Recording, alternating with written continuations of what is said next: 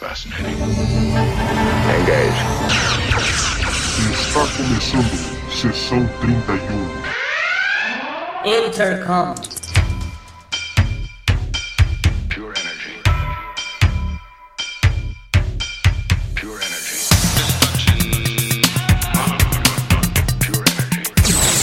Olá pessoal, eu sou o Valdomiro e estamos começando mais um podcast. Mas, antes de tudo, quero deixar aqui alguns recados.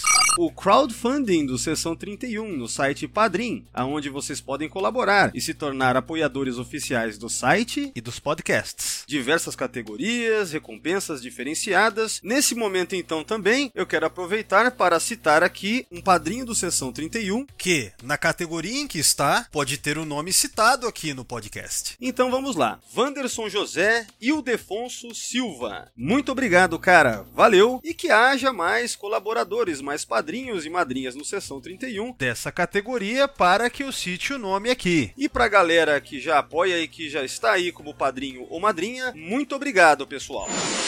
Lembrando também a Track BR Cast, a rede de podcasts trackers brasileiros, pessoal. É muito fácil de ouvir os podcasts da rede, pode ser pelo Spotify, iTunes ou adicionar o feed no seu agregador de podcasts favorito. Fascinating. Então, fiquem ligados na rede Track BR Cast.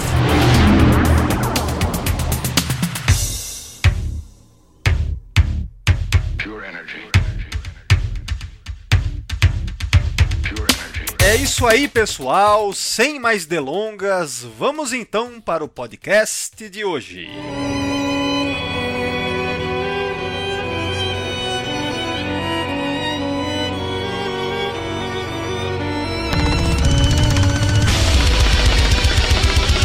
Bom, pessoal, é isso aí. Vamos lá. E novamente, quem tá aqui é o Fernando Torelli. Fala aí, cara. E aí, beleza? Hoje então, é, vamos, vamos para um assunto ainda não tratado, não, que a gente ainda não fez nada aqui. Apesar de que tá, tem uma ligação com histórias em quadrinhos, a gente recentemente fez o primeiro podcast aí sobre alguma história em quadrinhos de Star Trek, né? Mas, mas fala aí, Torelli, o que, que é que a gente vai falar hoje? Que eu sei que você tá animadíssimo aí. Fala, fala da porra da fotonovela do. é do John Byrne, né, cara? é, Né? cara, Isso. do- Acho que eu vi o nome dele em algum lugar, cara. Que- É ele mesmo, cara. Já- Não, brother, a, a história não é ruim, cara, mas eu odeio fotonovela, brother. Por isso que eu odeio com todas as forças, bicho. Porque eu lembro que quando eu era moleque, às vezes eu ficava com babá cuidando e, e, e fotonovela era uma coisa muito muito de pessoal, pessoal do, pessoal do interior, pessoal é, mais humilde e tal, né? E, e, porra, mas eu odiava aquilo, cara. Nossa senhora. Então, né? Então, mas aí nós temos hoje em dia o retorno, né, da, da fotonovela numa nova pegada. Quer dizer, hoje em dia, na verdade, já acabou, né? Porque assim, o que a gente vai falar hoje é uma edição de um run que rolou na IDW, é, em que o John Byrne escreveu o roteiro e montou essa fo- essas fotonovelas. É, é, é, é Photoplay by John Byrne, cara. É, exatamente, né? Então tem algumas peculiaridades que a gente vai discutir ao longo do podcast sobre até essa parte É engraçado que você, é que você vai vendo, cara, e aqui e ali tem mais foi do episódio tal. É. do episódio tal. Não, mas aí, só pra resumir, então o assunto de hoje é: a gente vai pegar uma edição, que cada edição é uma história, né? Pelo menos no geral, porque eu vi que algumas edições tem também, por exemplo, uma história de uma página, ou então de poucas outras páginas e tal, mas no geral é uma história grande, né? E aí tem, que nem, por exemplo, uma historinha curtinha lá no final. Essa aqui também Que tem. eu- não, é, porra, essa eu não li, não, mano. É, não, o que tem nessa, que a gente tá comentando ao final, é um preview, né? As três primeiras páginas, sei lá É. da, da próxima. Então não é bem o caso de outras edições, mas a questão é, é uma história, essa história chama-se The Hunger, é a Star Trek New Visions, número 19, de dezembro de 2017. É, a série New Visions, que é o nome que foi dado a esse run aí da fotonovela do John Byrne, né, de Star Trek. O conceito é até legal, cara. Não vou- Assim, porque assim, eu tenho, eu tenho muito horror a fotonovela, cara. minha, minha, a minha mãe, minha mãe, minha mãe tava, tava fazendo isso com a minha mãe, minha mãe falou que minha mãe falou que ela tava na Itália nos anos 90, e no trem, nego ainda lia, assim, cara, fotonovela, cara. Ela achou aquilo estranho. Minha mãe também não gosta, não. Ela lia, ela lia das minhas primas do interior, mas porque ela não tinha mais, mais nada pra ler, não, e ela gostava de de quadrinho, né? Falta de. Mas. Assim, até, porra, é é foda tu montar isso, né, cara? Tu, tu ficar garimpando a cena certa pra aquilo que tu quer, né? Sim, sim. Mas ó, só pra fechar então, Torelli, o assunto de hoje é esse, então vamos lá.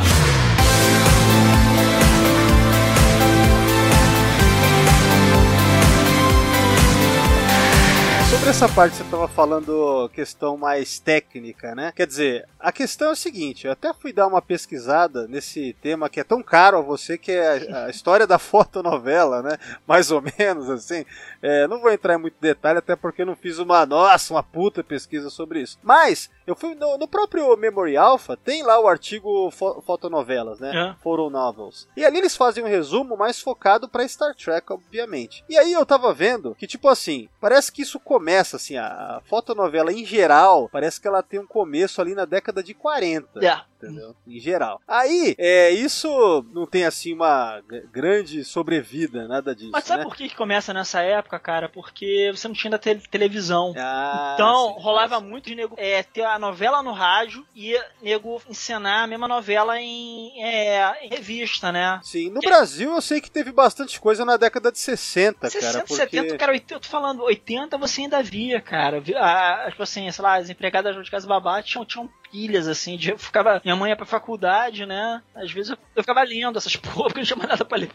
Ficava, porque eu nem lembro, porque eu não li ainda, mas eu ficava vendo as páginas. É, eu, o que eu queria ter de verdade, assim, de memorabilia mesmo foda, é, são as fotonovelas lançadas na década de 60 pelo José Mojica Marins, tudo focado no Zé do Caixão, entendeu? Eu sou muito fã, cara, do Zé do Caixão. Assim, E foram lançadas, teve quadrinhos, né, assim, é, né, normal, mas também rolou umas fotonovelas, né. Mas tirando isso, cara, eu também sempre achei fotonovela uma coisa tipo, sabe, Cara, sei lá, sub, sabe, pra não inferior, dizer que cara. eu odeio todas as fotos de novelas, cara. As fotos de novelas que, o, que os caras da, da Chiclete com Banana faziam era engraçada pra caralho. Nossa, cara, é verdade, a Chiclete com Era de Banana fazia rir, foto... cara. O, o próprio Angeli Puta. participava, cara. Era muito bom. Sim, eu acho que os três principais lá, que é o Angeli, o Glauco e o Sim, Laerte, sim, né? é o Laerte, Laerte. Acho que tinha uma história do Laerte do, do peru, cara, que ele fica. Ele, ele tem uma ereção gigante assim, não podia encostar, senão desmanchava.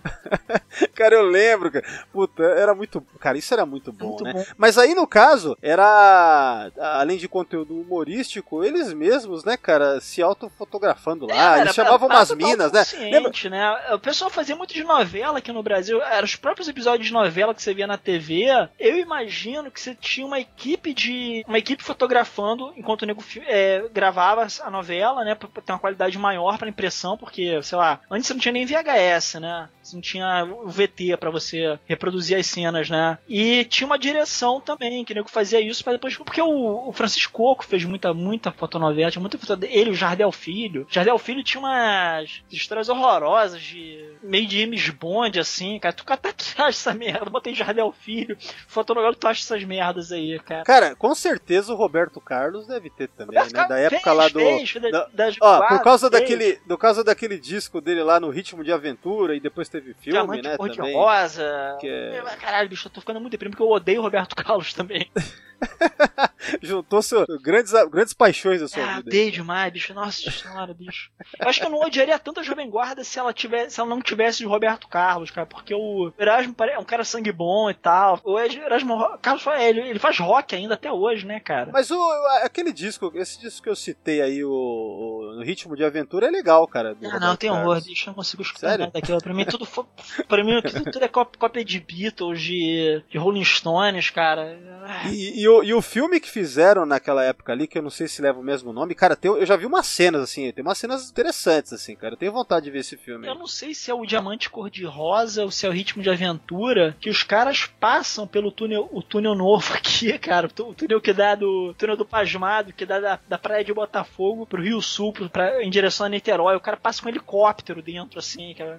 Olha É aí, uma tá cena vendo? completamente doentia, cara, que só podia fazer uma vez. Mas a cena, a cena é impressionante, cara. É, então, fica aí a recomendação. Eu mesmo quero, quero ver o filme, só vi cenas, assim. É, não, procura, Esses dias eu- não precisa nem ver, não. Procura só essa cena aí, cara. É Ro- Roberto Carlos, Diamante Cor-de-Rosa, o Ritmo de Aventura Não. é helicóptero. Ma- Mas o, mas o, o que eu fiquei com vontade de ver é que esses dias eu. Faz um tempo eu vi um vídeo no YouTube de um cara analisando assim, até esquema da, da, da direção o estilo de direção, tem algumas coisas tipo de metalinguagem, o Roberto Carlos falando com a câmera, sabe? Eu fiquei meio interessado pelo- porque parece meio engraçado e criativo, assim, entendeu? Ah, sim, Então, sim, sim. Sei lá. Mas, voltando pra, pra, pra Star Trek, né? Que tem tudo a ver com o Roberto Carlos, né, cara? A gente sabe. Incorrect. É o seguinte, sobre a história da- das fotonovelas aí, né? O que acontece é que daí teve um ressurgimento, assim, que foi proeminente no final da década de 70, mais ou menos. Por causa das franquias emergentes de, de ficção científica mesmo, ó. Você tem Star Wars, Contatos Imediatos, né? É, que não é franquia, mas enfim, foram filmes de sucesso. Franquia de um também. filme só. É, eu quero dizer, um filme de sucesso, né? De, Sim, sim. Vamos dizer que é, é a franquia Steven Spielberg, né? Vamos dizer. né? É, sim, sim, sim, É, sim. aí você teve, parece que eu tava vendo, ó, no, no Memory Alpha tá dizendo aqui, teve do Battlestar Galactica, da época lá, Buck Rogers do século 25, entendeu? E Star Trek. Né, Star Trek teve no final da década de 70 ali também no começo dos anos 80, né, com os filmes de Star Trek. Aí parece que já é, perto de meados da década de 80 a coisa né, parece que parou assim, não, não teve mais interesse. Deve ter muito a ver também porque daí o, o VHS estava se popularizando e para que que você vai precisar de uma fotonovela se você pode ver o filme em casa, Sim, né? sim. Eu imagino, eu imagino que é por causa disso, entendeu? Eu- mas assim, aí o que consta é que lá para meados já da, de 2010, ou seja, recente já, cerca de 10 anos atrás mais ou menos, a Disney começou a apostar nesse formato para as animações, tipo da, da Pixar, tá ligado? Fazer esse tipo de coisa. E aí, tipo, Star Wars passou a, a ter algumas coisas também, mais ou menos nessa época aí, né? Acho que até tô vendo aqui que foi lá para 2008 mesmo, né? Uma coisa assim. E aí, quando vai passando o tempo, em 2013, vem essa parada do John Byrne, com, com uma proposta que na verdade é nova. Eu não sei se ele inventou essa proposta, digamos, sei lá, se foi ele o editor. Que aliás, o editor desse, desse run é um cara chamado Chris Rial, da IDW no caso já, né? O Byrne já estava há alguns anos trabalhando com a IDW em alguns materiais, no caso quadrinho mesmo, né? Ou seja, ele na arte e roteiro também, né? É, aquele lance que a gente até comentou, o Byrne é ótimo para isso, roteiro e, e- e arte, né? É, sempre foi um tracker e tal, e daí, tipo, é, essa proposta eu acho que foi interessante pelo menos em um aspecto, é, que não é você só, que nem as antigas fotonovelas de, dessa do final da década de 70 e tal, que era só você colocar fotinho uma do lado da outra para reproduzir a história de um episódio ou de um filme. Nesse caso, não. É, são roteiros novos e utilizando ferramentas novas. No caso, o Photoshop, provavelmente, que ele usou. né? E com a narrativa. Com a narrativa do Burn, né, cara? Que é muito boa. É, a narrativa do Burn. É, ele, como é um desenhista muito competente, então ele. Cara, e aí vem o que você tinha falado sobre. Imagina o trabalho, porque o que acontece é que então ele pega imagens, né, stills, né, frames dos episódios facilmente encontrados ou facilmente retiráveis, porque o cara pode pegar o Blu-ray dele da série clássica versão HD aí do, né, meu, do, do remaster, que aí você tem tipo tudo em alta definição, que antes não tinha, e aí torna possível recortar, sei lá, fazer as montagens e, meu, então assim, é, ao menos é um material bem criativo. É fotonovela é, mas não é qualquer fotonovela. Não, não. É, a gente tá falando de um grande cara de talento dos quadrinhos, não só na, na parte de narrativa e desenho, mas também Não, texto, né, roteiro. O cara, tem, o cara tem que conhecer muito Star Trek pra fazer isso daqui, cara. Conhecer muito a série clássica em especial, né? Sim, muito, isso é verdade, né? Porque não foi só essa história, foi uma porrada de história, né? Não, então, aí é que tá. Esse run, o que acontece é o seguinte, como é que foi isso mais ou menos? Então, em dezembro de 2013, o Burn, ele lançou pela IDW o que era pra ser só um one shot, tá ligado? Era só uma edição, que eh, chama-se, inclusive tem o título de Strange New Worlds, que a história, ela continua, ela é como se fosse uma continuação pro, pro Where No Man Has Gone Before, que é o segundo piloto da TOS, né? O Gary Mitchell lá e tal. né? Eu não cheguei a ver, mas eu vi que era isso é, do que se tratava, eu a capa. Então era isso, era um one shot. Aí, eis que a coisa né, teve uma repercussão tal, acharam legal. Ele, o- o- uma coisa muito importante é entender que isso daí era um projeto meio assim do Byrne com o editor da, da linha de Star Trek, que era esse Chris Rial, né? Apesar que o Byrne tinha todo essa, esse controle criativo, mas é, enfim, era essa parceria aí que tornava isso possível, né? E com isso, no ano seguinte de 2014, aí os caras começam tipo uma, uma linha mesmo, né? Uma série que passa a ter o título, né? Chama-se Star Trek New Visions. E ao total parece que foram 22 edições, com mais dois especiais. Pelo que eu vi, é, era para ter durado mais, parece que era planejado para durar mais algumas edições, não sei se era lá pro número 26, acho que era isso. Só que o que acontece é que quando sai a edição final ali, né? É, mais ou menos um pouco depois ali, o, esse, esse editor que é o Chris Real, ele sai da IDW, né? Até por isso que eu citei bastante o nome dele, porque tem tudo a ver com o, o fim da série. É, é o cara que deu, deu o sinal verde pra essa maluquice, né? É, deu sinal verde e incentivava e era parceiro do Burn na parte toda editorial, tá ligado? Então, com isso, foi interrompido por conta. Tem tudo a ver com essa questão do cara ter saído da Deve ter sido um IDW. trabalho tranquilaço, né, cara? Porque o cara só escrevia o roteiro, é, diagramava as páginas e assistia Star Trek. Porra, imagina Fica, isso. fica dando screenshot na- nas cenas que ele criava, skip, isso aqui, isso aqui. Só pra resumir essa parte aí, parece que é isso. Aí o, o- esse editor, ele volta pra IDW depois até como presidente, cara. Um puta cargo, só que fica não muito tempo, acho que mais um ano, e acaba saindo da posição, cuidar de outras coisas, né? Hoje em dia ele é envolvido até com coisa de TV, parece. Ele, ele ainda faz coisa pra IDW, mas não daquela forma. Mas enfim, foram quatro anos no total, mais ou menos, e é isso, cara. O, o New Visions tem essa, essa curiosidade toda aí de ser peculiar nesse sentido, né? Essa fotonovela toda, toda bem trabalhada, né, cara, em vários aspectos. E aí, assim, na boa, difícil você selecionar as cenas certas, os personagens na posição certa pra poder fazer essas montagens, cara. Eu acho que dá um trabalho do caralho, talvez, talvez dê até mais trabalho que desenhar mesmo, entendeu? É, e arte É, finalizar. Sim, sim, sim. Bom, se bem que- se bem que, o cara teria que ficar pegando referência também pra desenhar, é chato também. Não, mas é aquele negócio, né, cara? Esse lance do likeness, é, você precisa acertar em dois quadros numa página, né? É, O resto, é verdade. o cara- verdade, verdade. O cara tá correndo, o cara tá, é, sei lá, de costa, tá longe, sei lá, né? Eu acho que é, isso aí não. Mas o, o que eu fiquei pensando também, cara, é que eu achei legal é que não é só o cara fazer Ctrl C, Ctrl V, recortar e tal no Photoshop. Porque tem muita coisa que dá pra gente reparar, até de pequenos defeitos e tal, de adaptações que o Byrne teve que fazer pra a mão tá de um jeito, pro personagem tá em pé de outro, Ah, o- sei sim, lá, o na- cara tá correndo. É, na quarta página, que tá o, o Kirk e o Spock falando, e, a- e- e tá o Rura. A Rura é um pigmeu, cara, porque ela tá, em, ela tá em primeiro plano, né? E ela tá pequenininha em relação aos dois. Tem, um- tem uma, um ou outro defeito que a gente pode comentar depois, mas no geral, cara, é um Não, já trabalho. bem feito. É um trabalho muito bem feito dentro das várias limitações que se tem, até porque tem que mexer com iluminação, tem que mexer muito com o Photoshop para tentar ajustar e fazer parecer que tá na mesma cena. E também tem muita coisa que ele faz de criar lances do zero. Por exemplo, no final da história lá, quando o Kirk tá falando com aquela entidade, A entidade, a entidade cristalina envolta em, em placa-mãe velha. é basicamente isso, cara. É a entidade, entidade cristalina que fala. no finalzão, quando ele tá flutuando lá dentro do núcleo, lá Aham. falando com aquela coisa, é, você vê que ele teve que desenhar ali, na verdade. Sim, sim. Porque como ele tá em silhueta tudo preto, não tinha como, né? Então ali ele pega, é, desenha mesmo a silhueta, e aí coloca um brilho ao redor pra parecer que é real. Que é problema, então, é assim, problema zero pra ele isso, né? É, e são cenas que você imagina facilmente no Quarteto Fantástico dele, ou qualquer Sim, outro sim. título, sei lá, que ele. É, tem alguns enquadramentos que são típicos do Burn, assim, sabe? Sim, sim. Até a coisa da virada da página é muito parecida, é, sempre dando um gancho legal pra você querer virar, né, meu? Sim, sim. Então, é, tem cara de John Byrne, assim, cara. Mesmo sendo tudo fotografia. E, mas, assim, também tem muita coisa criada do zero, desenhada no Photoshop ali. E- então, assim, foi, é uma boa gambiarra. É uma boa gambiarra. de, que ano, de que ano é isso mesmo, cara? Esse exatamente aqui é de 2017, dezembro. Ah, então, então, não, então é bem próximo. Ele, usou, ele usou modelagem em 3D, que, que É. todo mundo tá usando agora pra fazer a, a superfície da entidade cristalina. É, então, eu, isso aí eu já Eu nem. vou, chamar essa porra de, vou chamar essa porra de entidade cristalina porque não tem nome mesmo, é, é basicamente isso mesmo. É, na verdade, eu tenho um outro nome pra isso aí. A gente vai chegar lá. A gente vai chegar lá. Ah, caralho.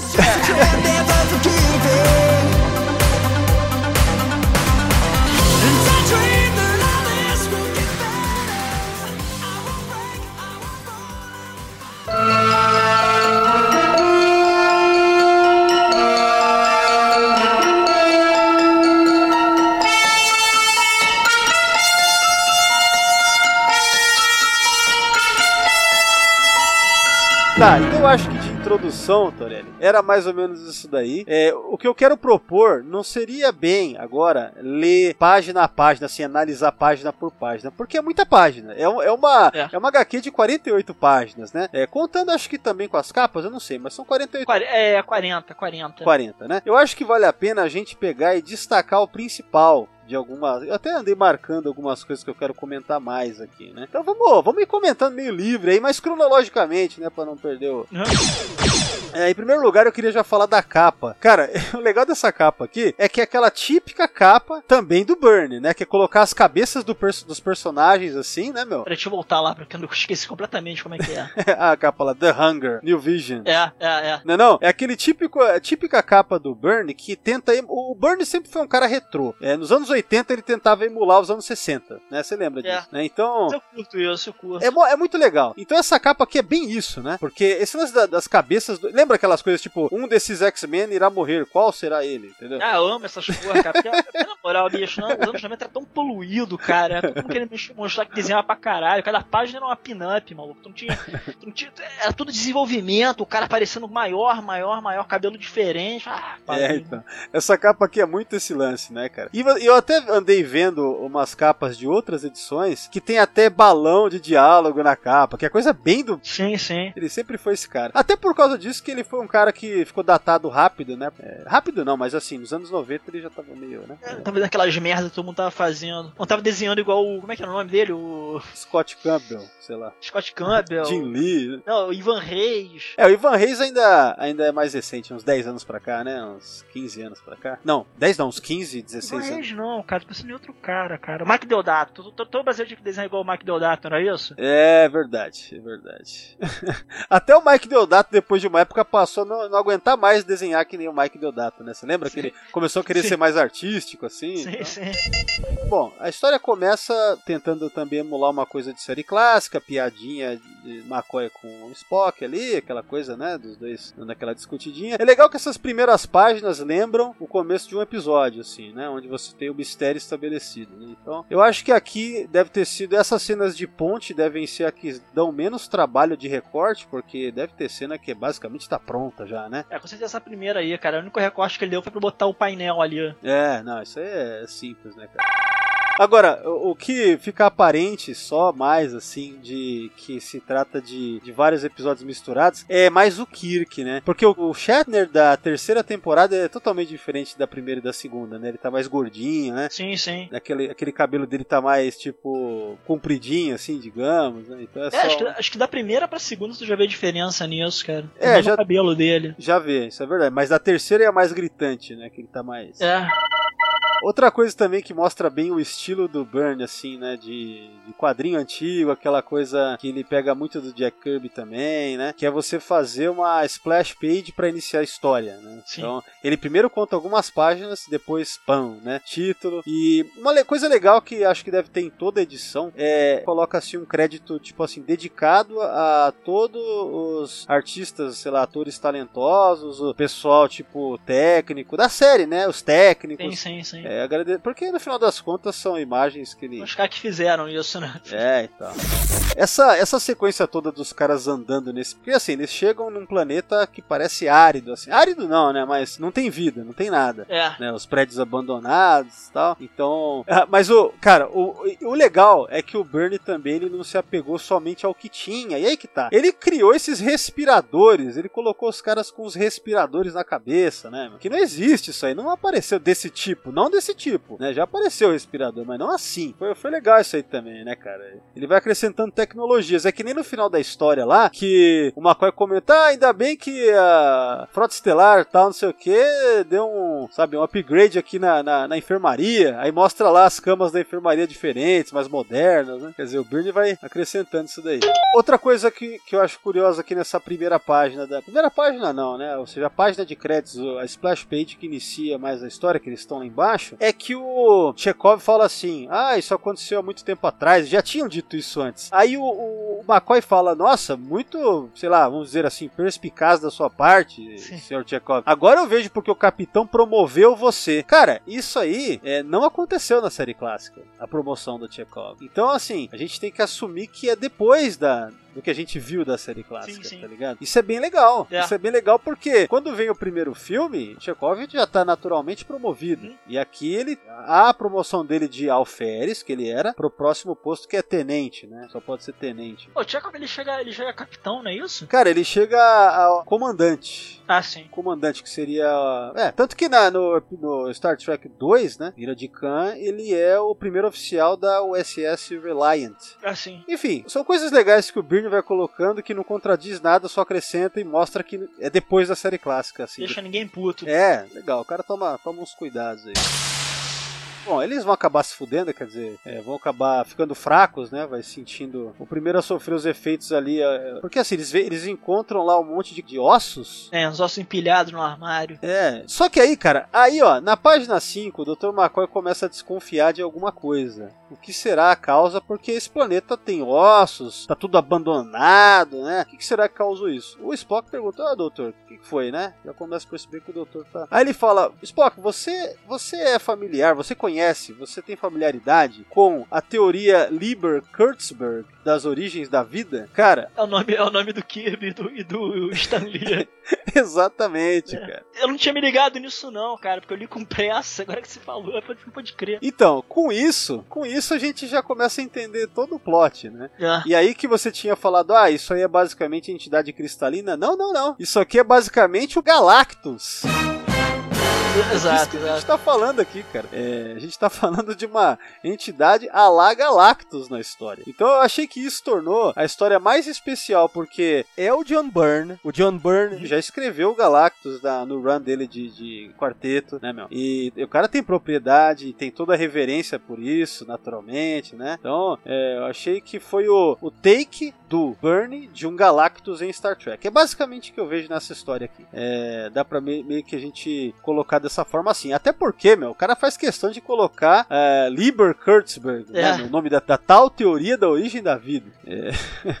Enfim, isso aí na história tem mó cara de pseudociência, tanto que o Scott fica tirando, assim, fica ridicularizando. É, falam que a para- parada é ciência fringe, né? E o caralho. O Scott é, ridicularizando, ridicularizando ou ironizando o Spock numa questão científica. Isso nunca a gente viu, né? Isso foi legal também. Uma coisa de desafio, assim. Nossa, a página. A página 6, a gente pegou um frame muito bom do, do Scott, cara. Ele falando com, com o McCoy. Pera aí, a 6, deixa eu colocar aqui. É o segundo quadro. Ih, eu tô, colo- então, eu tô da contagem errada. Eu tô na página 6. Ah, não, não, não, eu tô na 8. Não. É, o site é 8, da página mesmo é 6. Ah, sim, sim. É. E essa, essa cena da reunião aqui, basicamente, só pode ser lá do Space Seed, lá do, do episódio do Khan, Uhum. tá ligado? Porque quando eles eles estão conversando sobre o que foi o Khan na história da Terra, é essa cena, cara, né? Uhum. E o cabelo do, do Shatter nos diz que é a primeira temporada. Isso aqui, isso aqui é do Space Seed, cara. Ah, essa cara do Spock bem indignado quando o Scott é, tá ridicularizando, digamos, é a mesma que o Spock faz quando fala: Senhores, os senhores estão admirando esse cara, o Khan, tá ligado? É, é essa, é aquela cena mesmo. Então é, se aplicou perfeitamente a esse diálogo. É, o Spock chamando de macumba a parada.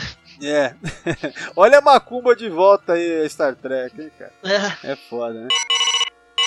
O foda, cara, é, eu parei pra pensar muito sobre isso, assim, por que que eles enfiaram esse negócio de life energy, né, energia vital, quer dizer, é só pra justificar o Galactus deles. Só- é, eu pensei, porra, mas não é demais vir com esse tipo de coisa pra Star Trek, não, né, cara? Sei lá, eu acho que era a única maneira que, ele- que o Bernie pensou pra justificar é, o planeta tá inteiro, né? E ainda não ter ninguém. Por outro lado, eu pensei, peraí, o Galactus, é... o próprio Galactus é o personagem que isso às vezes ficou meio contraditório, né? Tinha roteirista que falava mais que ele só pegava a vida dentro de um planeta, mas na origem do Galactus, da trilogia do Galactus original lá, né, do Quarteto Fantástico lá do Kirby e Lee, é explicado, né, que ele tem aqueles conversores de energia, né, que transformam, né, meu, tudo em energia do É, ele consome o planeta, né? Assim, o, o- o- as pessoas vão de brinde, né? É, então, ali fica, fica como se, né, meu, é, as máquinas do Galactus transformam tudo em energia e ele absorve a energia disso, né? É, tem até uma história que o Galactus tá sem elas e ele, ele afunda na Terra. Não sei se tu lembra disso. Isso aí é no, é no run do John Byrne, cara. É, é, exato, exato. Ele afunda, assim. É muito foda essa cena. Se, se eu não me engano, isso daí é na, no planeta dos Skrulls, eu acho até. É. E então, tipo assim, o próprio Byrne veio com isso, né, cara? Ele mesmo lidou com, com uma maneira maneira diferente de mostrar, conforme tinha sido mostrado originalmente pelo Kirby Lee, tá ligado? Então, eu fiquei pensando, se ele né, tá acostumado a, a mexer um pouco nisso, eu fiquei pensando se precisava inventar esse negócio de Life Energy. É, ficou parecendo Star Wars. É, porque no final das contas não dava apenas pra, pra essa coisa tá simplesmente né, comendo tudo, porque ele pode simplesmente transformar tudo, assim, transformar toda a massa em energia, sem existir esse conceito pseudo de life energy, entendeu? Eh, Não é esquisito isso? Eu fico nessa. É, muito, muito, muito. É, enfim, e aí ficou com essas discussões pseudo e ciência do, do Spock com o McCoy. E, e o foda é que tem um momento da história, acho que até mais pra frente, que ele fala a única explicação lógica. Porra, não é a única. Você tá em Star Trek, como que essa é a única explicação lógica? Poderia ser, sei lá, viajantes do tempo, gente de é, seres de outra dimensão, de outro, sei lá, qualquer porra, né? Essa não é a única explicação lógica, mas é isso aí.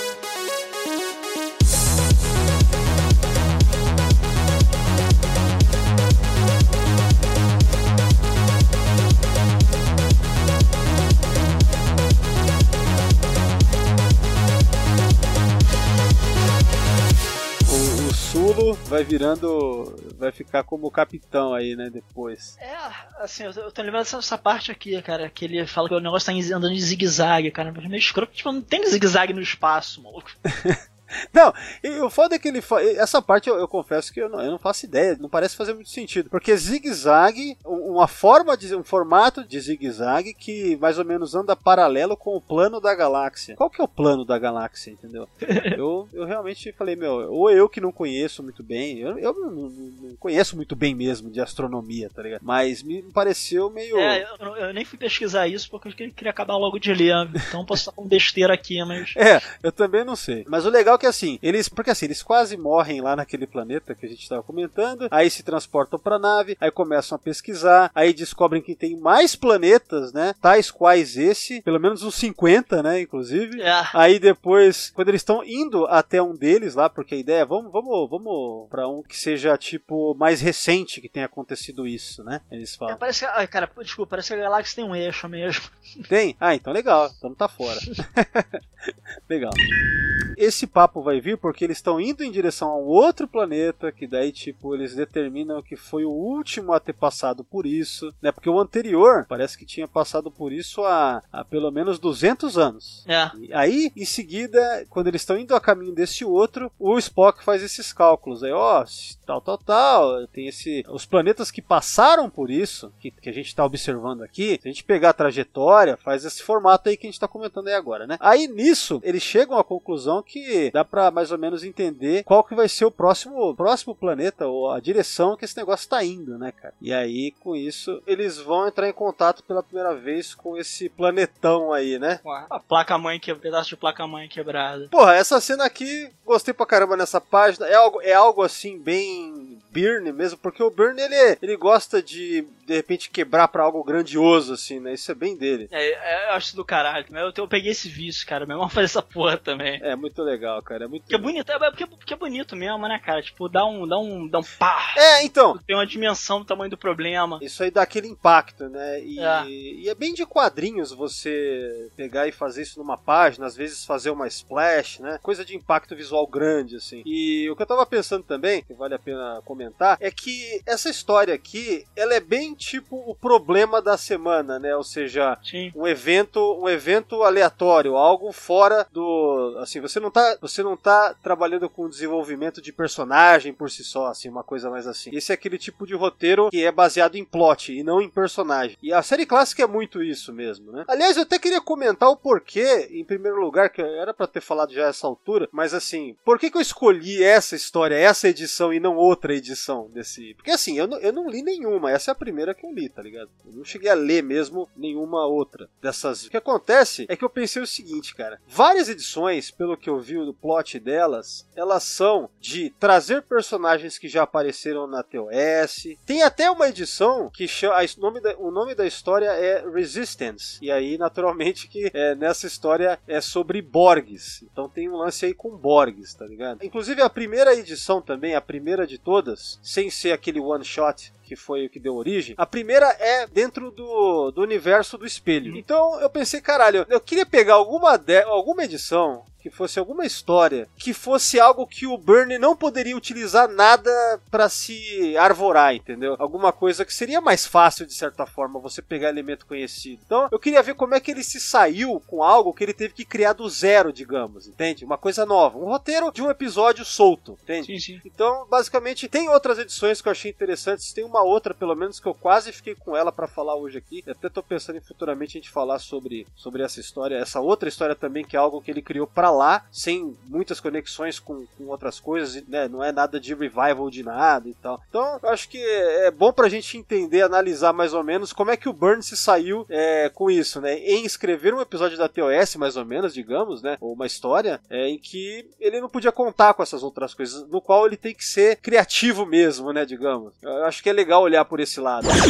Ah, outra coisa também, Torelli, que a gente até agora não falou. Aonde que a pessoa pode ler essa história aí, cara? Porque a gente não falou, né? Que... No Read Comic Online, cara. Exatamente. Que é o mesmo site, o Read Comic Online é o mesmo site que a gente também leu, comentou lá da, aquele podcast lá da, daquela HQ de Enterprise. É, vocês podem ler qualquer coisa ali que vocês quiserem ler em inglês, caso se você tiver um domínio razoável de inglês e queira melhorar, queira melhorar seu inglês lendo gibi em inglês. Cara, lá tu acha coisa da era, da era de ouro até a parada underground e tal. É, bem legal pra, pra isso aí também. Ah, é um puta arquivo, cara. É maravilhoso. Para os ouvintes, então, eu vou deixar naturalmente no post desse podcast no site o link, né? Vou deixar direitinho, bonitinho lá para poder ler. E se quiser ler e, e ouvir esse papo aqui, sei lá, né? Então, para facilitar. Tem todas as edições, inclusive, se quiser ler tudo lá de, dessa série. Mas é isso aí. Beleza, então, o Spock, pelos sensores, ele vê que é oco, né? Porque no final das contas é um planeta oco. É. Se você for no Memory Beta, tem um artigo lá que é o Hollow Planet, dá pra isso aqui já, entendeu? Já tem lá falando e tal, né, desse evento aqui. Please, Spock, do me a favor. And don't say it's fascinating. No. But it is interesting. Eles vão descer lá, e aí eu acho, cara, eu acho uma das coisas mais legais, mais que, o- que o Burn teve que, que dar um trampo aí, possivelmente, uma coisa criativa legal de montagem, foi montar essas estruturas ali que é na superfície onde eles descem no planeta. né? É. Ficou bacana, né, cara? Eu fiquei na dúvida se usou modelagem de em 3D já pronta, alguma merda assim que vem de, de demonstração de programa. Eu, eu- Cara, é possível, é possível. sei Eu- lá, possível. É, porque assim, não é, não é nada incrível que ele fez. Quer dizer, assim, olhando, pro, assim, o, re- o render é horroroso, cara. É, é que assim, isso aqui, cara, é bom se você imprimir numa impressão ruim, porque daí dá uma equalizada, fica tudo. Não, mas também. Mas, mas, mas, mas, eu acho que sendo é, TOS, cara, foda-se, tá beleza, cara. Tá, tá, tá meio que mesmo assim, no mesmo nível, qual é? É. De, de, de recurso, né? Cara, isso é verdade, porque se fosse fazer a mesma coisa pra qualquer outra série de Star Trek, já não, já não funcionaria tão assim legal que nem esse aqui, né? Não, se bem que te falar que assim, eu lembro de umas coisas assim, acho que em Voyager ainda tinha umas coisas assim, cara. Quer dizer, É. umas paradas assim bem. É, isso é verdade. Cara, eu, eu lembro que teve um episódio, cara, que eu tava maratonando Voyager, eu parei de ver, porque eu não, eu não aguentei a tosqueira. Sei dar um tempo, cara. Que era, ele, ele usava a roupa do. A roupa do. Eu nem lembro do que, que se tratava o episódio, cara, mas por acaso me lembrou isso, cara. Que ele- eles usavam jo- eles se vestindo como os locais, né? Que era simplesmente uma, uma camisa e, um, e uma Ah, saia, cara. Esse, esse aí eu, eu acho que você tá falando do episódio. É aquele do. Puta, eu acho que eu sei qual que você tá falando. Que a Jane e o Tom Paris descem no planeta, não é esse? É, uma roupa igual. É, é uma roupa de, assim. duas, é uma roupa de Mas duas especial. cores, inclusive, né? Sim, sim. Então, é... E, e era um lugar assim, cara, um lugar com a grama. Já, já era especial, era uma merda, assim. porque É muito baixa renda, não tinha, nem- tinha, tinha nem grana pra prótese, pra botar Não, prótese. mas na- que- é, então, é que assim, eu, eu tenho a impressão que pelo fato da TOS ser mais, né, meu, rústico, as montagens são mais É. rústicas, tudo é mais assim, então é, parece que funciona mais pra isso aqui, não Sim, é? sim. Mas como você disse, talvez todas, né? Pô, a, a primeira, a primeira e segunda temporada da, de TNG era praticamente, praticamente é, é, é TOS em 87, né, porra? A Enterprise também tem uns episódios que eles, eles abusam do CGI, que, que é complicado. Também é horrível. É. Hoje, ver hoje Tem, é tem uma- horrível, cara. tem uma- uns blue screens também que você fala, meu, isso tá muito muito tosca, né? Então, Sabe o que eu acho que também ali que rolou, cara? Que naquele momento, é, talvez o CGI fosse, já tivesse tornado uma opção mais barata do que tu fazer os cenários e tal. quando, quando o Trip e o Reed descem lá na, na Flórida pra ver o estrago que os Indy fizeram, Sim, sim, Cara, sim, você lembra da tosqueira daquilo, cara? Tipo, totalmente cenário é, CGI, eles estão tipo num blue screen e aí tem o CGI pra mostrar o cenário. Cara, é uma coisa assim que você fala, meu, é, Não, bro, se você, for, ah, se, se você for, for ver hoje em dia numa, numa, numa TV digital, com a parada Full HD, o cara, tu vê, tu vê o horror que o bagulho é. é, vai virar isso aqui, vai virar essa HQ aqui. Sim, sim. O Burn ele acaba reproduzindo um clichê da TOS, que é a morte de um red shirt. É. Cara, aí vem esse lance, né? Dessa grama. O cara vai mexer na grama e aí sai cri- as criaturinhas. É. Eu gostei, cara, do design disso. Isso tá muito condizente com a série clássica. assim. Total. Porque na hora, cara, na hora eu me lembrei do episódio do Dia das Bruxas, Cat's Paw, Ah. que ao final, aquele casal, eles eram uns bichinhos tipo esses aqui. Sim, sim, sim, sim. Cara, muito em cima, isso tá muito próximo, assim, sabe? O cara usou, o Burn usou aquele Fluff, lembra do Fluff? Não, Fluffy. Ah, Ah, é aqueles. Lá pra cara nos anos 80, cara, uma merda que juntava com É, pra, pra, pra aqueles de. Até hoje existe isso aí pra brincar pra criança, né? É, é, é, exatamente, cara. Essa parte aqui da história, nessa sequência, tem alguns quadros que dá pra ver que foi tirado algumas coisas lá daquele episódio Operation Annihilate, que tem aquelas criaturas que estão matando as pessoas, do- até que morre o irmão do Kirk, né? E aí eles descem. Tem a- a- essa cena que eles estão os quatro aqui atirando com o phaser pra matar as criaturas é daquele episódio, só pode ser. Tô vendo aqui, é muito parecido, né? Então, como tem grama também, é bem parecido assim, um pouco o cenário daquele episódio lá, de certa forma. Nessa cena específica que tá os quatro de perfil atirando, É. Aliás, já teve sessão 31 analisando o Op- Operation Annihilate. Aí fica o, o jabá aí. Vou deixar também o link pra quem quiser ouvir aí.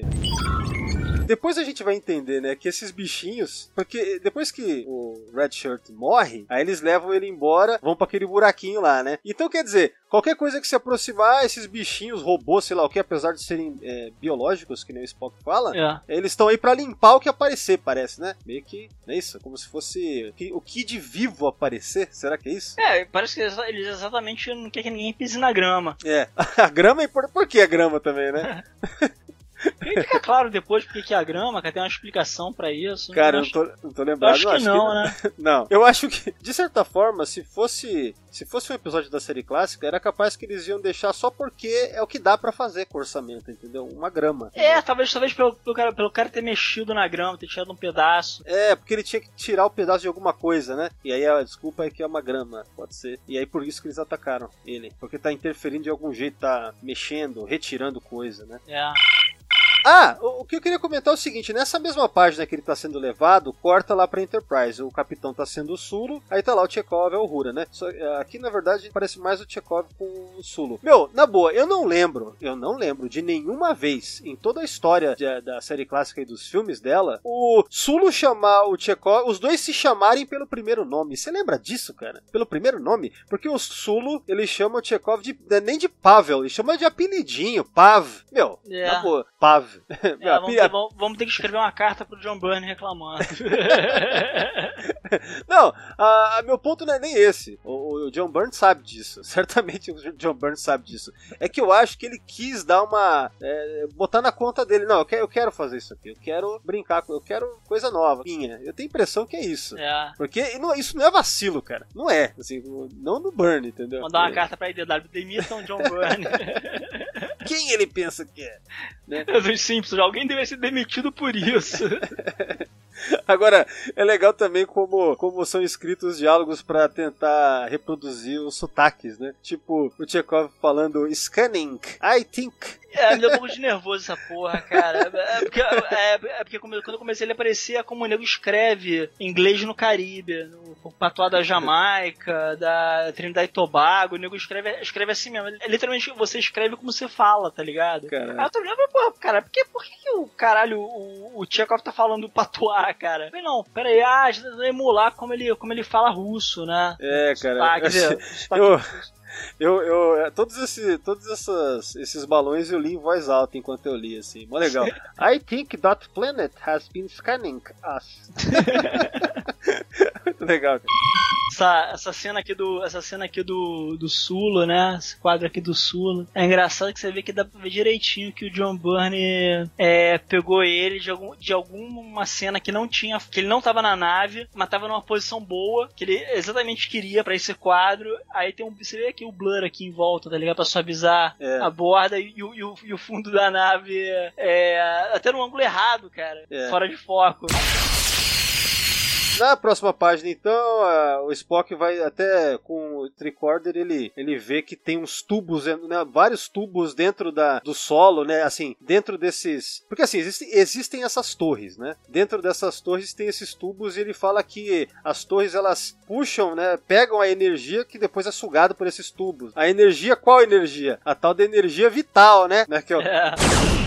Daí é o Spock com o tricorder, né? Mais pra frente ele vai falando que essa- essas torres, essa estrutura, é, elas têm só, tipo assim, menos de um milímetro de grossura as paredes, né? Ou seja, é, como que suporta todo esse peso, essas coisas, e que é muito velho, porque eles vão chegar à conclusão que tem mais de quantos mil anos? 40 mil, né? Eu não lembro, eu não lembro. É, 40 mil. Tem um momento que o Spock fala que tem mais de 40 mil anos essa porra. Esse planeta que eles estão, essa estrutura, planeta oco, moderno pra caralho e tal. E... O planeta inteiro parece o campus da FRJ, cara. Grame concreto. Acho que a USP também é assim, né? É, é, também temos de, a, a Unicamp, as faculdades é, federais têm essa característica. É, é, tem essa cara. É, mesmo. Tudo vazio, como sempre. Ah, claro. Né? É, se eles forem pra região dos bares, se tiver bares aqui, eles vão acabar. Ah, sim, vendo- sim. Mas é que. Porra, na FRJ, na, na FRJ tinha dentro da faculdade, da- da- das faculdades, cara. Pra, pra reitoria tinha um bar, por isso que eu não me formei, cara. Ficava só bebendo, jogando sinuca. Puta, sinuquinha. Uh, aí é difícil mesmo. Puta, cara. Foda. Bebida, bebida e sinuca arrasta, hein? A merda. Aí, aí é complicado.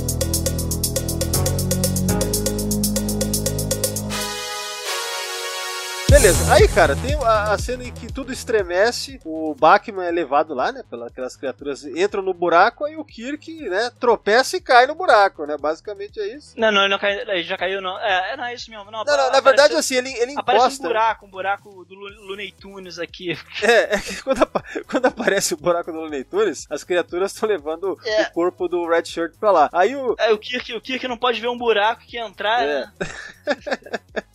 Aí, ó. Tá fiel ao personagem aqui, pelo É. Muito bom. É, com isso aí, aí o Kirk cai, né? Ele começa a cair e não para de cair, né, meu? O bagulho Dá é. um soco, né, mano? Ele começa a cutucar o- a porra da parede e cai no. É, ele cutuca a parede, aí ela, ela, é, cai, ela estilhaça, tipo É. como se fosse de vidro, sei lá, né, cara? cai, cai, cai em Bespin, cara, igualzinho ó, o core lá. Só que aí que tá, né? É com grito ou sem grito? Depende da versão, né? Esse aqui é o sem grito, esse aqui é a versão. Eu nem lembro mais se é original. Acho que não tinha, né? A original de 80 mesmo. Original tinha, não, não tinha, não tinha. Não tinha. Aí depois Special Edition colocou, aí depois em 2004 tirou, aí depois. É, eu não sei, cara. É muita coisa. Só sei que aqui não tem. Vamos, vamos aguardar se o John Byrne faz uma eh, Special Edition com grito. É, Você está ouvindo um podcast da rede Track BR Cast, a rede de podcasts trackers brasileiros.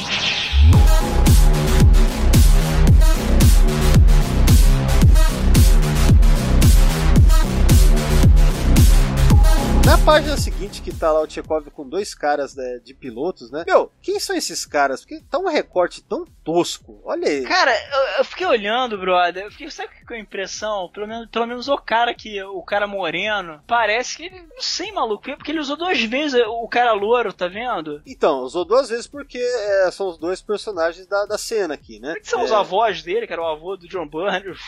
Cara, por- ó, o que eu entendi é o seguinte: dá- tá na cara que isso daqui é, é colocado assim de uma pessoa desconhecida. Então ele tá querendo agradar alguém aqui ou a si mesmo, que nem, por exemplo, um familiar que ele colocou aqui pra ser um timoneiro da, da Enterprise. Então, É. enfim, vai lá saber, né, meu? Bizarro isso, cara. Porque o cara tem, o cara tem a mão bem preta, cara. É, então. Cara, a cara com certeza foi colada. Porque a, porque a, a, a mão não tá bizarra igual as caras. Não, olha o tamanho da mão também em relação. Tá, tá- tá bem esquisito aqui algumas coisas, né? Não sei explicar, é isso, é, é talvez o. Bom, enfim, talvez o, a, ele não tenha gostado das cabeças que estavam ali, que estavam olhando na, na direção que ele queria que tivesse. É, talvez também porque De repente tava o Chekhov ali no- originalmente. Ah, tem isso também. Deve ter feito uma piada assim interna, entendeu? Alguma coisa assim. É. Alguém da IDW mesmo. Lá. demais, cara. ficou feio, mas ficou feio. Esquisitaço. Não ficou legal não. Mas é isso, o bacana dessa página é, o- é o Sulo agindo, né? Ele tá agindo. Aqui também, aqui também a cara do Sulu tá recortada. Tá, tá recortadaça aqui mesmo. E esse corpo aqui parece do Kirk, na verdade. É. Não, acho que todas essas cenas aqui que tá o Sulo é o corpo do Kirk, acho, na verdade. Tem muito como tu não fazer gambiarra nessa porra, né, cara? O cara não tem os atores disponíveis na, na idade certa, no cenário certo pra fazer a pose que ele quer, né? Não, mas, mas deu trabalho, hein, cara, pra encontrar certinho. Porra, imagina, maluco. Questão é, eles não estão conseguindo se comunicar com eles, né? Sim. Ah, e também eles percebem que o planeta, né? O planeta Oco, ele tá se movendo. Próxima página, o Kirk continua caindo, né? Muito legal. Ele vai caindo sem parar, é isso aí. E quando ele vai caindo, aí vem um monte daqueles bichinhos atrás dele. E é legal. Eu Eu gostei, eu gosto de ver essas criaturas aqui. É. É uma cara de. A, a verdade é que isso, a- essa configuração de alienígena, ela aparece pela primeira vez no, com H.G. Wells, né? Que foi a coisa que mais inumana que ele conseguia imaginar, que era essa fórmula, que era cabeça e tentáculos, né? Eram os marcianos da Guerra dos Mundos. E isso virou, virou uma... É, passou a fazer parte do universo, ficção científica e quadrinho super-herói, né? Sim, pra Você caralho. vai ter vários, vários, vários, vários personagens assim, né? Acaba virando um padrão nesse sentido. É. Bom, o Kirk resolve não resistir, né? Porque né, vai fazer o quê, né? E muito inteligente. Boa, boa, boa, Kirk. Cara, Muito e ele, e ele botou, ele botou em fora de foco a cara do Kirk, Kirk, que tá com a cara, Kirk tá com a cara de quem tava assim, olhando, ah, o quê? Tipo, Parece que ele tá. Hã? Daquela... é, é. É, mas é foda. O Burn fez o que deu, assim, mas, mas é difícil mesmo, né? Sabe que é foda também tá pensando, cara? Porque quando tu muda de cabeça, tu muda a luz, cara. É, então, por isso que, que é difícil. Tem que compensar a tem, luz. tu tem, sim, tu tem uma luz no corpo e outra luz na cara, bicho. É merda. É. Na verdade, a gente percebe várias coisas, mas tem muita coisa que a gente não deve estar notando que é porque foi um trabalho bem feito, entendeu? Sim, sim. É foda. Por exemplo, ó, uma, uma que eu gosto de destacar, que foi uma das montagens que eu mais gostei que ele fez, pela dificuldade, foi a da página seguinte. Esse Kirk nesse ângulo aí. Sim. Isso não, isso não existe, cara. Existe a cabeça e o Kirk mais ou menos ali. A partir, ó, dá uma olhada, a partir da cintura foi criado digitalmente. Sim, sim, sim. Tá ligado? Então, isso mostra que não é só uma fotonovela, tá A ligado? bota, a bota parece que atropelaram a pé, o cara. bicho. Não, mas isso é o que é a parte da arte. Tem arte aqui. Sim, sim. Né, meu? É, não é só fotonovela, não é, não é só, tá ligado? Então teve uma construção. Todo esse cenário teve que ser feito de alguma maneira, possivelmente modelagem 3D e com textura em cima, sei lá o que, né? Mas é, teve que ser pensado e, e teve que ter uma composição isso daqui. Então é, é o que dá valor, na verdade, esse tipo de coisa. É. Ah, o quadro abaixo, o quadro abaixo, o Kirk se defrontando com essa entidade, essa coisa. De novo a mesma trope, né? Do, do cara pequenininho com, com, a, com a pau, É. grandão. Exatamente, bem John Byrne isso aqui, cara. Isso É. aqui. E aqui ele desenhou mesmo. É, isso aqui é desenhado. É. Aqui, esse Kirk, o corpinho dele ali na silhueta é desenhado, entendeu? Não é, de É. nada. Não é tirado de um episódio, não. Seria, inclusive, completamente desnecessário correr atrás disso, né? Se o cara pudesse desenhar. Não, exatamente. É isso que é legal. É. É. isso que é legal que tudo isso torna especial esse trabalho, né? Em fotonovela, você vê muito nego, nego é, fa- fazer intervenção assim de desenho, sabe? É mesmo, cara? Eu não Sim. sabia, não. Às vezes, às, às- às vezes era, era, era, por exemplo, pra pagar um personagem que não devia estar naquela cena, às vezes era. Às vezes, às vezes era feito especial mesmo, assim. Ah, que, legal. que, que nem antigamente nego fazia em cinema, que, por assim, a, o sabre de luz do Luke Skywalker, né? Ele foi todo feito à mão, né? O nego foi, foi animando frame por frame. Sim, eu sei. É que nem, por exemplo, quando você vê aqueles efeitos de raios, por exemplo. sim, sim. Elétricos dos filmes antigos, assim, ou dos, é, dos anos 80, porque já são antigos, né? É. É, que era muito comum você ver, sei lá, aventureiros do bairro proibido. Então, todos aqueles raios e tal, Sim, aquilo lá era animação, né? É, nego E é mó fazia, legal. nego fazia isso pra fazer, sei lá, farol de carro, sei lá, qualquer merda assim de luz, entendeu? Eu fazia muito. Olha só, cara, você tá dando vontade de ver umas. o que, que foi de melhor e mais artístico feito em fotonovelas, hein? Fica aí, né? Uma pesquisinha aí pra perder tempo. A gente descobre então, nesse momento, que nessa cena de, desse contato do Kirk com algo grande, né? Que existe uma consciência. É uma consciência, não é só uma planeta que suga tudo máquina. Não, porque fala self, identity. É. Começa no quadro anterior, né? E a Sim, sim. Identidade, self. Então, é interessante. Isso tem muito cara de, de série clássica, né? Essas entidades não corpóreas. Sim, né, sim, meu? sim, sim. Então, é, puta, isso aí me conquista na hora. Falou de É. alienígena não corpóreo, cara, eu já, Caralho, tô, também, eu já cara. tô dentro. Eu já tô, cara, eu já tô. Depois continua lá, né, na nave, Sulu falando com a Uhura, pá, o Tchekov, né, bem legal. Ah, outra coisa, muito importante, vai, muito interessante, que tem nessa página, que no último quadro dela, o Sulu, de modo bem heróico, fala, não, eu não tenho nenhuma escolha, e ele chama a Uhura pelo primeiro nome, Nyota. É. Cara, você sabia que isso daí eu lembro que na época que saiu o filme eu fiquei sabendo, acho que foi ali mesmo. A primeira vez que o nome Nyota foi falado em tela foi no filme de 2009 do J.J. Abrams. Caralho, sério? Esse nome, naturalmente, já estava no universo expandido, ou seja, Sim, nos sim. livros, um monte de coisa, entendeu? Tava por aí há anos, muito tempo. Só que só foi, digamos, não dá pra falar canonizado, porque aquilo ali não dá pra chamar. Mas, mas, é, mas, não, mas, sim, sim, mas, assim, mas não, tava, não tava nos roteiros, não, cara? Quem é que veio com esse nome? Cara, eu eu não lembro agora, mas eu tenho a impressão que isso daí foi coisa já do pós pós-série clássica, entendeu? Ah, é? Se eu não me engano, tava lembrando, acho que veio de um livro lançado no começo dos anos 80. Então, se eu não me engano, foi isso. Naturalmente que no fandom, né, esse negócio foi crescendo tal, não sei o quê, mas só foi de fato ser falado em tela no filme de 2009. Doideira. O Memorial aparece como canon, então. É, vai, vai acabar constando, né? Mas o, o legal é o Burry ter trazido isso aqui, né? Porque, no final das contas, ele tá mostrando que, eh, que esses oficiais se chamam pelo primeiro nome. Sim, sim. Coisa que a gente não vê na série clássica, na Sim, verdade, sim. assim, né? Não desse jeito, né? Agora, eu tava até dando uma olhada, cara, que a justificativa tá. Olha só, eu não sei aonde que eu vi isso, cara. Deve ter sido no Memory Beta, não lembro agora. Que o, o Bernie colocou o Sulu e o Chekhov se chamando pelo primeiro nome, porque nessa história a gente viu que o Chekhov tinha acabado de ser promovido, no caso, para tenente. Hum. E aí, a partir desse ponto, tanto o Chekhov quanto o Sulu estavam com a mesma patente, ou seja, Uma patente. Ah, e aí, por causa disso, eles podem agora. Eu não sei se é assim que funciona mesmo no exército, sei lá, na marinha, não sei, tá ligado? nossa, mínima ideia também, cara. Mas pelo que eu vi, a explicação é essa. Pelo fato de estarem na mesma patente agora, pode ter essa liberdade. Então, sei lá, né? É, e a Uhura realmente é tenente, né? Então tá todo mundo aqui em casa, tá todo mundo se sentindo à vontade, pelo jeito. Deve ser isso. Próxima página temos a participação do operador de transportes, Kyle. Muito legal, Kyle apareceu em Cara, vários o cara de pijama, cara, como tem horror essa. Bicho, eu tenho muito horror essa, essa roupa dos caras da engenharia, meu irmão. Eles conseguem fazer o transporte da galera, né?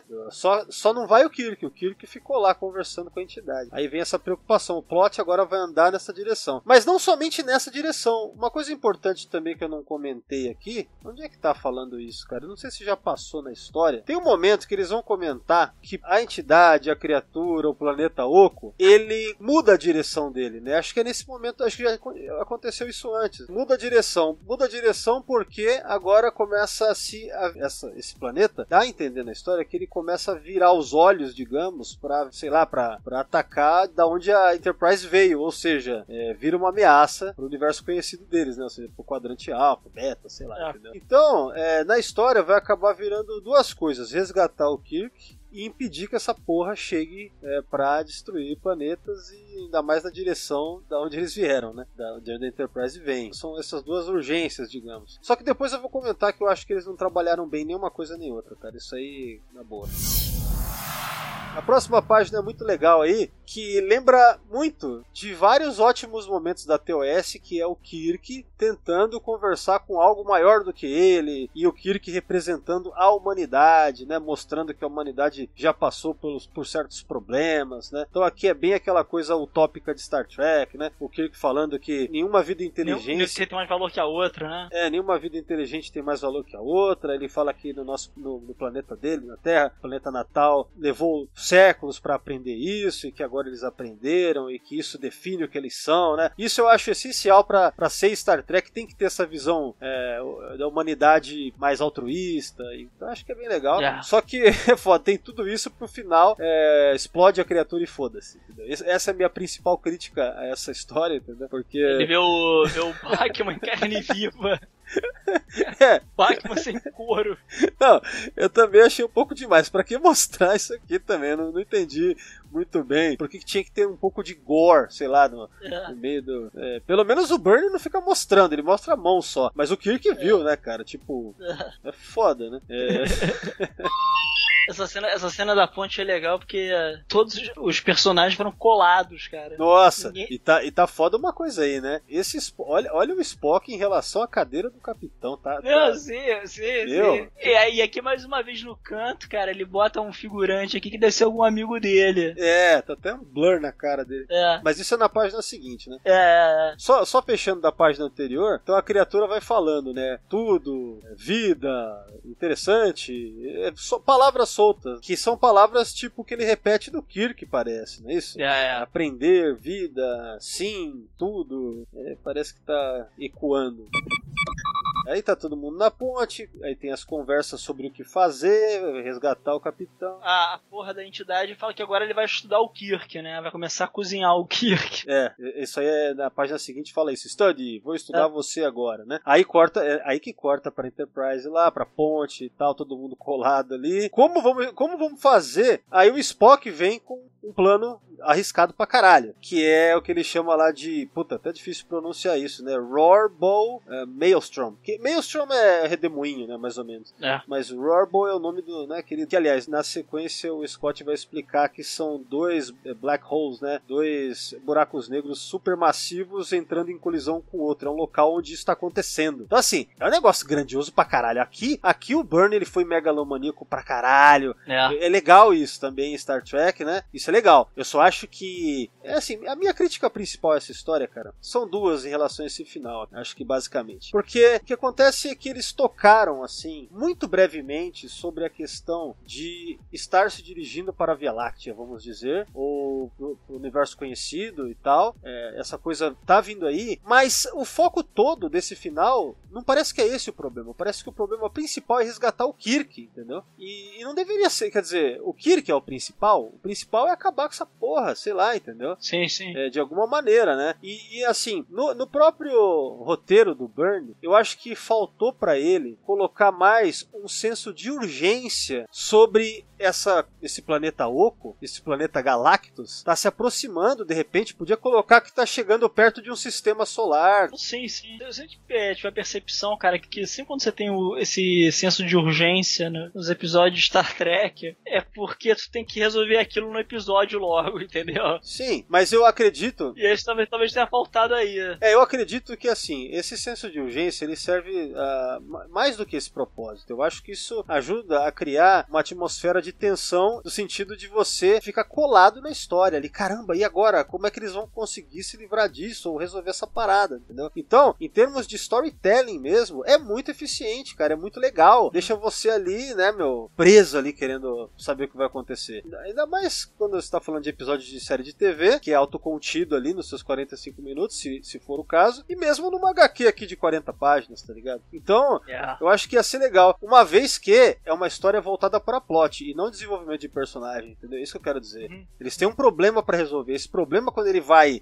afunilando, pressionando, cara, é é legal isso numa história. E então assim, ele, o, o Burnie não colocou isso como, porque se quisesse, poderia colocar de repente que tá se aproximando de um sistema com vários planetas populosos, tá ligado? Que daí eles têm que correr rápido porque senão vai chegar lá. Poderia ter colocado isso, né? Sim, sim, sim. E aí, tira um pouco essa coisa de que o problema é que o Kirk vai morrer. Não, cara, o Kirk. é, eu acho que esse tipo de coisa acaba deixando menos heróico a ideia de conseguir ser salvo, entendeu? Certeza. É, porque, por exemplo, na hora eu me lembro do melhor exemplo que eu conheço, que eu lembro de Star Trek, que eu sempre me lembro da série clássica principalmente, é o The Doomsday Machine, lá do Planet Killer, né? Que é aquela máquina do juízo final, digamos, né? Ah, sim, sim. que é justamente algo que consome, né, destrói tudo, né, que puder ao redor, né, planetas inclusive. Então, é, naquela história, é, eles tinham o senso de urgência ferrado de acabar com aquilo e é, o Kirk ser salvo era um detalhe no final, que ao final também vira, caralho, será que a gente vai conseguir salvar ele, entendeu? Quer dizer, o Kirk consegue ajudar a destruir aquela porra, salvo no último momento, mas assim, não era o principal salvar ele, entendeu? Salvar ele era um ponto, mas nada como. Não era nada urgente salvar o Kirk. E isso tornou tudo mais heróico. Foi muito mais, porra, ele conseguiu o principal. Nesse caso aqui, o Kirk não serviu para nada. É, também senti falta dele. dele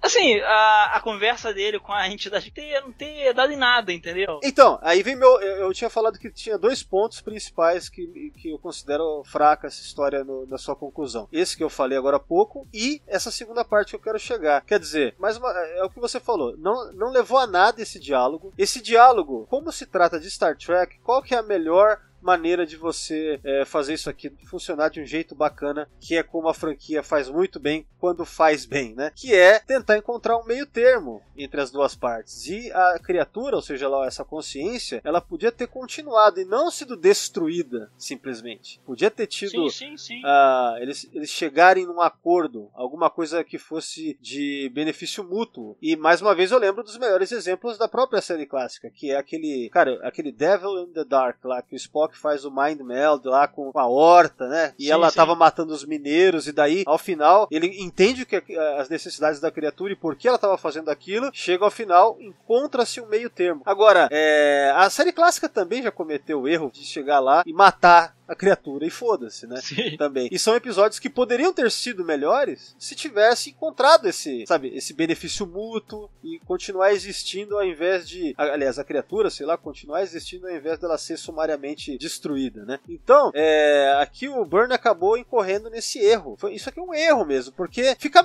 simplesmente fica menos legal. É muito mais legal quando é, até porque é mais difícil escrever uma história em que você encontre o meio termo com o antagonista protagonista ao invés dele ser destruído por você ao final. É mais difícil escrever uma história assim. E Star Trek ficou famosa, a franquia ficou famosa por essa característica também. Bastante, né? E é uma coisa, é uma coisa bem básica, né, cara? É você, é você ensinar que matar é errado. É, e no fim das contas ainda serve a um propósito de, de conto moral, né? Sim. É, conto de moralidade. Star Trek sempre foi isso também, sempre teve bastante. Não quer dizer que sempre foi assim sempre. Tanto que, meu, o primeiro episódio de Star Trek exibido na história é o The Man Trap. O The Man Trap mata a criatura, o vampiro sim. de sal, sumariamente também, entendeu? Sim, sim. Então, então Star Trek também sempre errou. Mas Star Trek, a franquia, sempre foi melhor quando usou isso bem. E, e assim, o Burn é macaco velho. Pô, o cara comete um erro desse, tá ligado? É, eu achei que o final foi apressado, foi é, preguiçoso, foi insatisfatório, porque quando você pega o Kirk conversando com uma entidade grandiosa, que parece que é mostrado dessa forma, é. né, uma consciência, e aí porra, não serviu para nada. Não, e detalhe, a, a entidade conver quer conversar com ele, né? É, ela não quis matar ele em primeiro lugar. É. Já é alguma coisa, já, já tá querendo contato, comunicação. Então,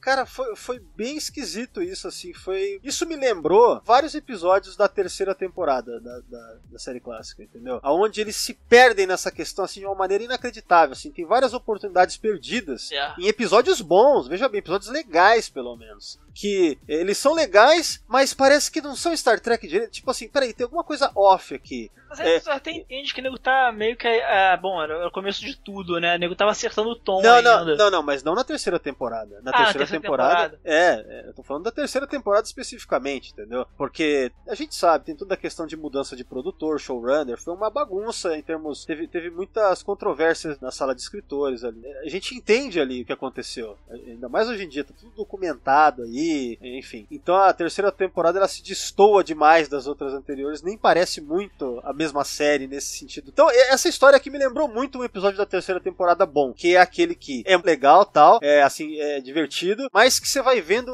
ainda mais ao final, cara, aquilo não parece Star Trek direito. Isso aqui ficou muito jogado assim, cara. Mas é isso, então assim, tipo, eu acho que parece que ao final da história o, o Burn ele, ele tipo, ih, caralho, tem que acabar a história. aí, Yeah. sabe? Ah, foda-se, foi foi cortando tudo. Ah, tá, é isso aí, explode tudo aí, tá bom. Ó, mas seguindo aí, a próxima página, né, é, é comentar aqui a página 27, que tem um quadro, que esse aqui, meu, é, é- é um quadro retirado especificamente de um episódio que na hora você bate o olho, que é da terceira temporada, o episódio The Empath, que o Kirk tá lá é, sem camisa pendurado, tá ligado? Uhum. Ele, o o Burn pegou a cena certinho pra fazer isso aqui, né? No último quadro, o Kirk parece que tá se libertando, assim, né? Porque ele tá voando pra fora ali de onde ele tava. Na verdade, o troço libera ele, né? É isso, né? O troço libera ele? É, e co- e coloca a roupa dele de volta também, porque ele tá de camisa. É. E daí é o lance em que, mais uma vez, o, o Burn teve que desenhar ali. Ficou legal. essa. Ah, Na próxima, então, é, eles estão decidindo, né, meu, sobre é, vai fazer, não vai, essa coisa arriscada lá do, do redemoinho lá, o, o encontro, a colisão de dois buracos negros, né, negócio grandioso pra caralho. Na próxima página, o Spock, ele explica que ele vai produzir uma assinatura sintética para emular o tal do Life Energy, usando, deve ser o, o ele chama de Sensor Array. Tá fazendo isso para simular a energia lá do Lieber Kurtzberg, né, que, que é o Life Energy. É. Vai usar como isca, ou seja, usar a Enterprise como isca pro planeta Galactus querer papar a Enterprise, né? Próxima página. Aqui é a, é a entidade dizendo que vai seguir a Enterprise, mais ou menos. É, então, e depois, na outra página lá, a entidade começa a falar um discurso agressivo, né? Ele diz: fome nunca saciada, preciso seguir, preciso me alimentar. Quer dizer, ela conversou com o Kirk e não aprendeu porra nenhuma, né, cara? Nenhuma. Caralho! Meu, que, isso é muito preguiçoso, cara. Isso, isso não é Star Trek bom, entendeu? Não. Star Trek bom não é assim, cara. Você tinha que ter aquele, né, meu? O Kirk falando risks are business, né? aquelas coisas dele, tipo, sei lá, cara, que faz pensar, entendeu? E refletir, e chegar numa outra conclusão. Cara, sei lá, meu. Na Enterprise lá eles estão só combinando sobre isso, o McCoy todo revoltado. Ah, esse plano é maluco, o Spock tá maluco, é isso aí. O Spock aposta todas as fichas dele. Na página 32 tem a cena que eu achei bem legal da Enterprise se aproximando dos buracos negros lá, né? Apesar que essas proporções são meio difíceis, né, cara? Na verdade tá bem distante mesmo. Ah, brother, isso aí a gente dá, tem que dar um desconto porque é, É, é, é foda, é foda. Pelo menos assim, aqui, aqui eu acho que ele deveria ter desenhado a Enterprise, cara. Então pelo menos trabalhado melhor a luz. É. Porque ela quase que funde com, com o fundo, cara. é, não tá dando uma noção legal de. Né? Porque, é, sei lá, cara, é esquisito. E no segundo ela tá, ela tá completamente escura voando pra fora. É, Nessa aqui que ele desenhou, ou pelo menos ele usou, usou só a silhueta em preto, ficou muito legal. Você tá falando do Kirk, né? Do silhueta em preto. Não, não, não, não, da nave. Na página 33 ou Ah, 35. 33, isso, é. Ela tá voando entre, entre o bura- os buracos negros. Sim, ali ficou bem legal, porque ficou muito mais uma arte mesmo, né? Sim, sim. Verdade. Aliás, é, é, cara, essa cena aqui ela é bem. toda essa sequência de ação, né? Da, da Enterprise se aproximando e o planeta Oco lá sendo destruído. Cara, isso ficou bem legal, bem grandioso. Só faltava trabalhar o roteiro nessa parte aqui, entendeu? Tinha que ter tido. Sei lá, essa porra podia ser destruída, mas a entidade que tá dentro podia ter se libertado. De repente ela era uma escrava de alguma coisa, sei lá. Sim, podia ter conversado com ela, chegando a meio termo, cara. Dizer É. que é pra ela só atacar planeta que não tivesse espécie senciente. É, alguma coisa assim, né, tipo cara? assim. É. é criado o termo life energy por causa de vida, né? Então É. teria que ser vida mesmo, né? Não daria pra fazer isso É. aí, né? É, se não, se não se fosse energia, ela ia sair engolindo o sol, cara. Tu não vai ficar engolindo o planeta. É muito menos energia que uma estrela. É, então acho que tinha que ser é, energia vital mesmo. É. Página 34, ela é uma splash page. E aí, ela é uma splash page bem legal. É. que é do- dessa porra sendo destruída, a Enterprise fugindo, né, indo embora. E o que eu achei legal também é o que eu acho que ficou com uma cara de Jack Kirby isso daqui, sabe? Ficou pra caralho. Ficou muito As legal. fases geométricas do Kirby, né? É, ficou parecido. e, e Kirby Dots também. É, ficou meio Kirby Dots, ficou aquelas cores que a gente vê, né, sempre viu pra, pra essas coisas mais cósmicas, assim. Sim, sim. Bacana mesmo isso daqui. Isso daqui ficou bem legal. Mais uma vez, pena que é vazio. Não tem substância, cara. Não tem, sabe? Ao final você aprendeu o quê? Porra nenhuma. Sim, Você não reflete sim. sobre nada. E é uma história completamente esquecível, né, cara? Não, totalmente. O que tornaria ela é, memorável, de alguma maneira, seria é, é, essa lição de um- algum tipo de lição de, de consciência, de aprender que vida é importante, sei lá, qualquer coisa, cara. E aprender que você precisa consumir vida às vezes mesmo, cara. Uma mensagem pros, pros veganos. É, ou que, cara, daria pra fazer uma história trágica nesse sentido, mas fatalista, entendeu? Que ela, essa criatura podia falar que ela já tentou tudo isso que o Kirk tá propondo sobre não consumir vida mesmo, e apenas outras coisas, só que se ele começa a fazer isso, ele começa a ficar doente e vai levá-lo eventualmente à morte. Então, consumir vida mesmo é necessário, tá ligado? Meu, você podia terminar a história de, com, uma, com um clima assim, fatalista. E daí, você ia ficar pensando nisso, entendeu? Você ia terminar a história, caralho, cara. Então, nada disso é desculpa pra falta de criatividade, entendeu? Yeah. Da- das duas formas, da forma mais negativa e da forma mais positiva, daria pra ter tentado melhor, entendeu? E aqui não foi feito nada, nem uma coisa nem outra, eu acho. Por isso, essa sensação é a sensação de vários episódios da terceira temporada da TOS. Yeah. Você fica assim, só se o, o Bernie, ele é tão fãzão que ele quis emular é, isso também. tipo, como que era vazio a, a TOS na terceira temporada em vários episódios, sem, sem, sem reflexão, sem conteúdo, né? É, essa é a desculpa que eu daria se eu fosse o Burnie. É, eu também.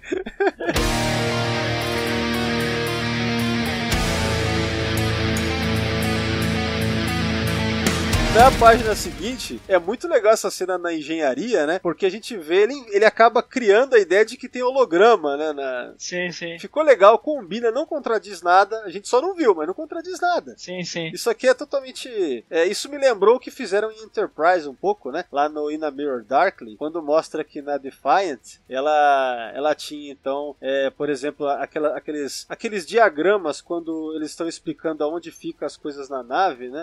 Aí mostra tipo um diagrama assim, que dá pra ver que é digital, mas com as cores da série clássica dentro da. Sim, isso é muito legal, né? meu, Mas dá pra imaginar que É, você, pode da- adaptar sem cagar, né? É. Cara? Inserir coisa nova respeitando o design original. E é isso, cara. Final da história é só essa correria de salvar o Kirk. Eu até consigo imaginar com a música dramática da TOS e tal. É tudo bem legal assim. Só que vaziozão, né, cara? É só isso. Aí o Kirk, eles conseguem salvá-lo eventualmente. Lembra um pouco, o, mais uma vez, o Doomsday Machine somente na ideia do Kirk sendo transportado no último momento. Sim, sim. Só isso. Porque, meu, aquele episódio é cheio de conteúdo, cheio de. Esse aqui não é nada, esse aqui mesmo. Aí é, o Kirk chegou. Cara, o Kirk chegou com queimaduras de terceiro grau, tudo fudido. E é legal que não mostra, mas. Mas é legal que mostra a enfermeira Chapel aparece só pra falar: que porra é essa? E meio que aparece rapidinho aqui, né? meu- Você vê uma coisa avermelhada aqui, né? É, mas é só. Um Pedaço Não, do não braço dele, é, da, é. da costela. É legal que a enfermeira Chapel aparece só agora e diz: Caceta, porra é essa, né? Ela. Imagina que ela acabou de ver o Kirk pelado, queimado, queimadura de terceiro grau. É. Ela deve ter pesadelo com essa porra, ficou durante anos pensando nisso. Entendeu? Ficou, ficou tipo o Hellraiser lá, cara. É. Descarnado. É lá, lá. o. Como é que era o nome? Era o Uncle, Uncle, Uncle Jack? Como é que era o nome dele? Puta, eu não lembro, cara. Tantos anos que eu não vejo isso. cara. É, Hellraiser é um filme que eu vejo todo ano, pelo menos uma vez, cara. 1 e o 2. Cara, eu preciso rever. Faz, ó, na boa, já faz mais de 20 anos que eu não vejo. Na boa. Cara, a única coisa que talvez você vai se sentir talvez caído assim é os efeitos especiais de raio. Que é a única Não, coisa que pega aí. Não, mas eu não, eu não ligo pra essas coisas. É, é Uncle Frank. Cara, a gente, eu sou, a gente aqui é fã de série clássica, a gente não liga pra essas Não, coisas. não, exato, exato, exato. Não, porque não, talvez assim, tua, memória de moleque lembrava de outra maneira, tá ligado? Não, não, mas relaxa que há 20 anos atrás eu já era velho já, cara. Já tinha Ah, é mais verdade, de 20 pô. Há 20 anos que tu foi ver, pô. Cara, Hellraiser é um filme que eu, é um bagulho que eu sou muito fã, cara. Eu vi muita, muitas vezes. Eu li muito, muito quadrinho, muito, muito livro. Puta, que legal, cara. Pra caralho. Legal, legal. É, eu preciso. Eu, eu cheguei a ler quadrinho já, eu já li um Os quadrinhos são quadrinho. bons, cara. Porque, Porque, se eu não me engano, foi a editora Globo que saiu- lançou no Brasil, ou não? a editora. Foi a Globo mesmo, foi a Globo mesmo. É, eu lembro que eu li, eu li um que eu peguei num sebo uma vez, acho que foi esse esquema. E era escrito pelo próprio Barker, né, cara? Eu, é assim, pelo, o Barker, apesar do Barker, ele só perde mesmo o controle criativo com os filmes. A partir do 3 ele já não tava mais envolvido. É, o 3 é, o 3 é, é bem pop, assim, né? O É, o 3. 3, é, o 3, o 3, o 3 não é ruim comparado com o que veio É legal. depois. Eu, eu gosto do 3, mas o 3 é aquela coisa assim, já, tipo, pop, né? É, é, ainda tinha uma boa É. direção, mas cara, da- dali em diante, maluco, é, é uma cena outra memorável, assim, das, das gêmeas lá, a cena da famosa da, da- do corredor, mas fora isso, aí, é- aí vira quase fã filme, cara. Ruim. Pra fechar então, última página, uma coisa que eu tinha falado lá no começo, no começo do podcast aqui, né? Equipamento novo, quer dizer, o, o, o Burn gosta de brincar um pouco com algumas coisas novas para colocar ali, né? E tal. E é isso, cara. O Kirk explica o quê? Ele explica que o Alien tentou mexer profundamente com a cabeça dele. E daí ele fala para tirar todo o aspecto do que me faz humano, alguma coisa assim. É. Mas eu tive meu meus próprios escudos defensivos, meu próprio, minha própria maneira de bloquear a- as sondas, essas sondas profundas dele, alguma coisa Ele assim. teve porra nenhuma, cara. Ele, ele deu sorte só de não ter tirado de lá tempo. Cara, é um papinho furado. Ele fala assim, o que ele fala? Eu tive, eu tive a convicção, uma certa convicção, que nada iria me parar de retornar pra minha nave. Ai, cara, sério mesmo? Tipo, O que, o que eu o acho, cara o teve acho uma legal- cagada fenomenal. Sim. É um negócio assim, caralho, velho. O que eu acho legal nessa cena da enfermaria, cara, que meteram aqui o cara com uma bandeja com os plug de cu, tá ligado? o butt plug aqui. Não, completamente desnecessário botar esses dois, essas duas figuras ali, cara. Ângulo completamente errado, cara. Não, errado e foi só pra agradar amigo aí, né? Porque quem são esses aí? né? Eu Eu não faço a mínima ideia, cara, porque assim, a- como é que é o nome da enfermeira mesmo? A A Chapel. Chapel. Talvez, talvez ele não tivesse a parte de baixo dela aqui, cara, porque, por exemplo, assim, o Spock, se você olhar bem, bem mesmo, Tá errado. a perna do Spock tá muito pra frente embaixo, cara. Tá, tá, tá mesmo, cara. Tá mesmo. Ele não acertou o ângulo. O Spock acho que estaria alto pra caralho também, estaria com uns É. metros ali, bicho.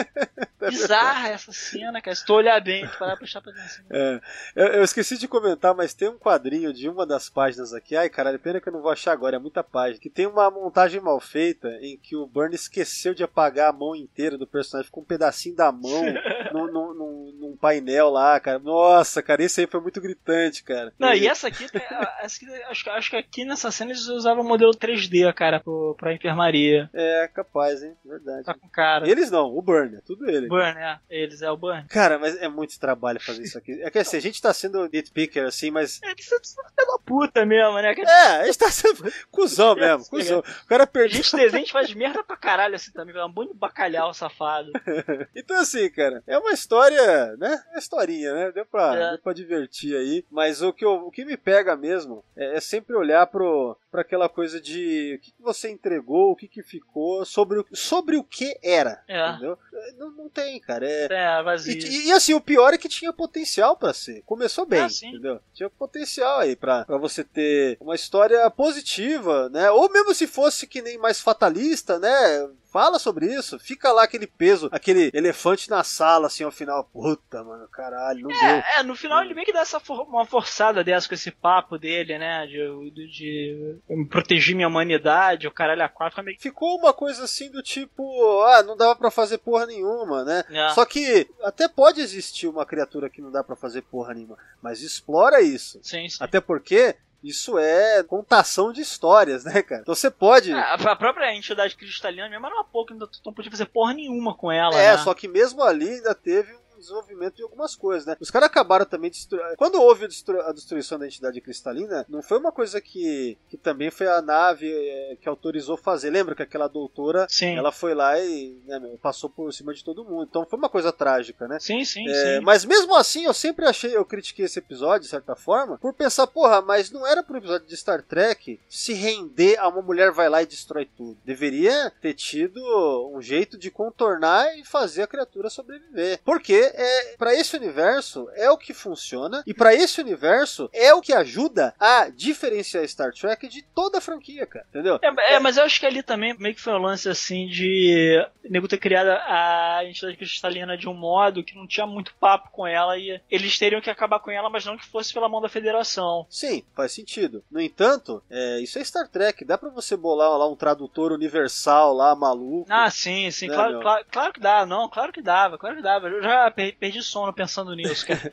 Eu passei- Fiquei acordado pensando nisso, que eu acabado de ver o episódio, fiquei pensando nisso dentro na, na cama, né? Como é que eles poderiam ter feito diferente, Porque né? é, eu, eu acho que esse exercício de Star Trek, é, essa característica da franquia de tentar encontrar esse meio termo, acaba sendo algo que a define muito bem e que ajuda, mais uma vez, né, a, a diferenciar Star Trek do resto. Porque tanta franquia, sei lá, genérica, espacial, heróica, sei lá o quê. Ah, sim, E sim. como que você diferencia uma coisa coisa da outra, né? O que que torna Star Trek especial? Tem... Acho que é diferencial, cara. Star Trek é sacanagem. Star, Star Trek pra mim é que nem Super-Homem, cara. É um parágono, sacou? É, é uma, é uma parada que vira exemplo, que vira o padrão, que vira o exemplo pra nego, que nego vai fazer as suas ficções e personagens em cima depois. A ideia original do Gene e tudo mais é muito difícil. Cara, é tipo Super-Homem. É muito difícil contar história com Super-Homem e que seja legal, assim, que, que funcione pro personagem. Ele tem certas limitações que você tem que ser muito bom, cara. Isso te obriga a ser muito bom, entendeu? Sim, Isso sim. te obriga a entrar naquela vibe específica. Star Trek, mesma coisa. A coisa te obriga a entrar numa vibe. Você até pode é, desviar o caminho, mas você tem que fazer isso com uma propriedade para depois retornar e para você ter tido aquela experiência, no caso, negativa de é, coisa que nem, por exemplo, você tem aí uma, uma entidade, uma criatura que, sabe, vamos supor que ela não tivesse jeito, que ela tem que comer coisa viva e foda-se. Meu, você pode lidar com isso. Você pode até terminar a história de um modo pessimista, do tipo, meu, dessa vez, dessa vez não deu, não tinha o que fazer. Você pode ter, Sim, entendeu? sim. Esse clima em Star Trek e vai ser um ponto fora da curva, mas com responsabilidade e com talento pra contar aquela história específica, tá ligado? Agora aqui faltou tudo isso. N- não teve.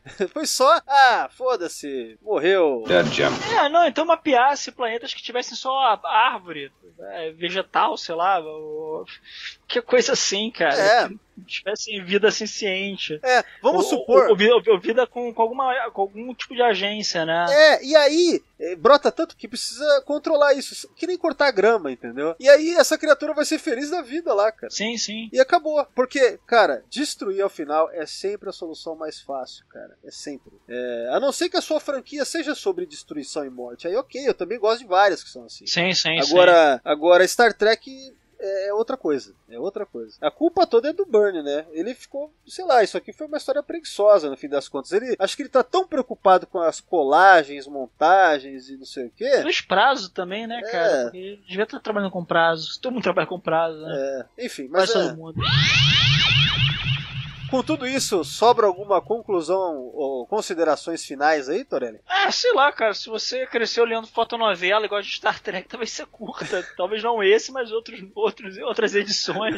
Caramba, tá aí um nicho que, né, deve ser bem específico. Fãs de fotonovelas, hein? Caralho, bicho, o cara fez 22 números dessa porra, cara. Vai tomar no cu. 22 e mais dois especiais.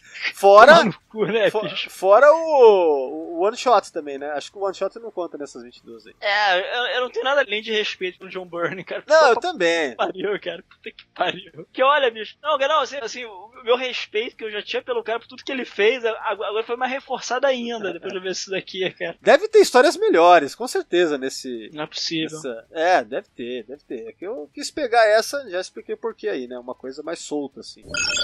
Considerações finais minhas, cara, eu queria terminar com uma frase aqui que eu achei. No... Uma frase não, uma curiosidade muito. é, Não, mas antes de falar isso aí, deixa eu lançar mais ou menos o que uma, uma consideração final. Cara, é, vamos ler o resto aí, né? Se quiser, da- dessas fotonovelas. Essa daqui, pelo menos tem o começo, meio e fim, né? Não é nada inconclusivo, só tem muita coisa desperdiçada. Puta, dá pra imaginar é, muita coisa pra ser explorada em relação a esse. Cara, é só pegar o Doomsday Machine como referência e o Burn pegou também como referência, isso que é foda. Hum, é. Só que, ele, só que ele fez pior, bem pior. assim? Tinha que ser uma mistura de Doomsday Machine com o Devil in the Dark, assim, pra. Ou seja, encontrar o meio termo com a criatura e também um perigo que pode, uma coisa foda, e como que você é, cria uma história com uma tensão também, com reforçando o altruísmo do capitão e tem um senso de urgência. Então essas coisas faltaram, então é. Mas é isso. Eu acho que ainda assim vale a pena ler, tem. é, até porque, cara, puta, deu tanto trabalho pro Burn fazer isso aqui, vale a pena ler de qualquer jeito, né?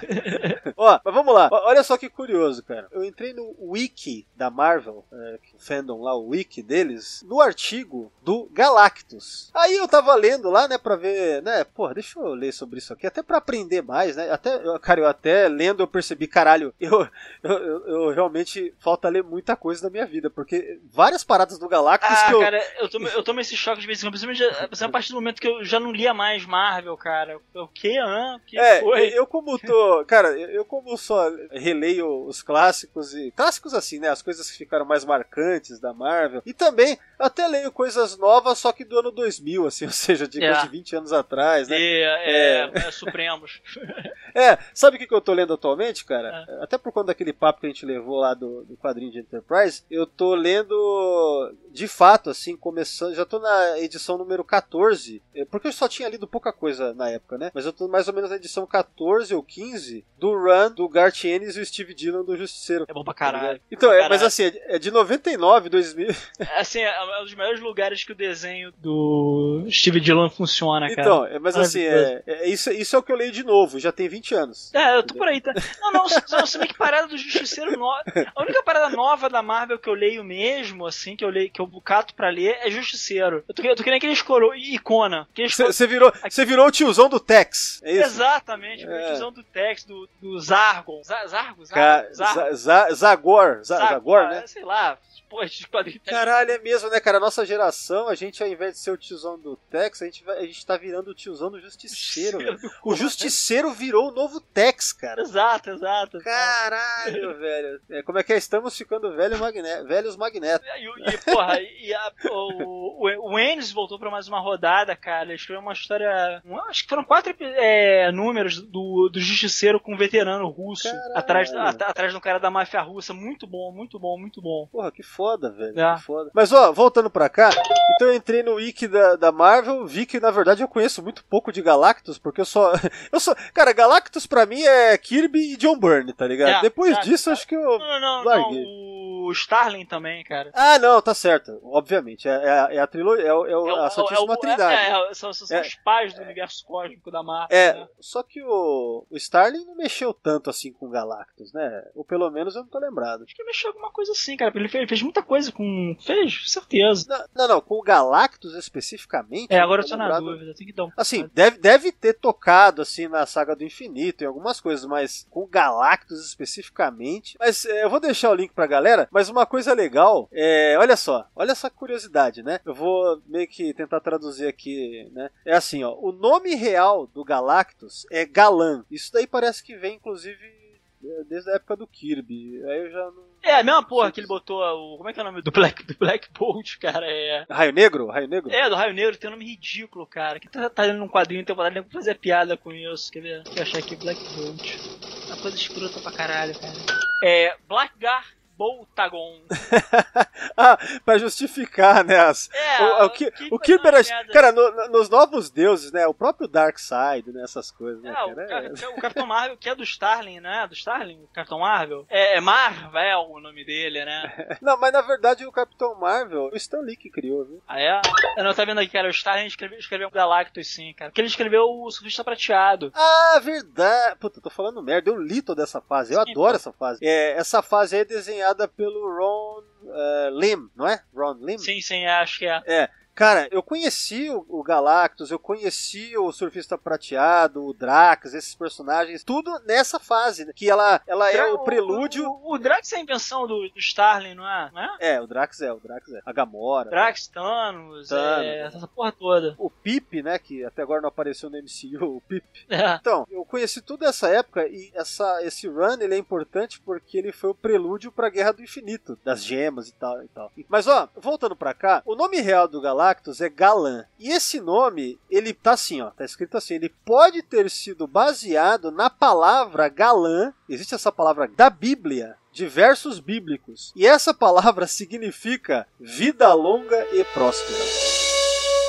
Foda. É, ele era judeu, né? Foi educado no judaísmo. Isso aqui é a cereja do bolo desse podcast. Como que as coisas, como que Barato. Meu, isso é. It's all Sim. connected, mesmo. O Spock era É. judeu, a saudação era É, da, da religião judaica, né? A mão, né? é, e aí o que acontece? O Spock mata o Galactus do John Byrne no universo de Star Trek nessa história. é isso aí, galera.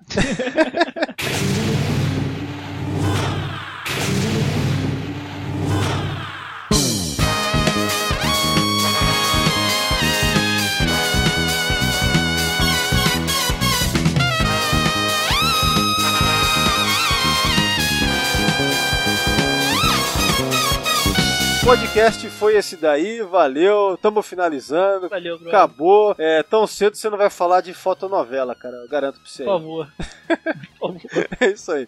Bom, então é o de sempre. Obrigado, valeu. Até a próxima. Dá o seu recado aí, cara. Falou. Olha, rapaziada, me sigam lá no Twitter, arroba Regulaverso. Regulaverso, acho que é o regulador, eu não sei mais. É é Regulaverso mesmo, Regulaverso. Bom, meu recado de sempre, sigam Sessão 31 nas redes sociais, Twitter, arroba Secal31, tem o Instagram, tem também o Facebook, a página e o grupo, e entrem no site, vão lá, secal31.com. É isso aí, pessoal. Obrigado a todos que estão ouvindo e...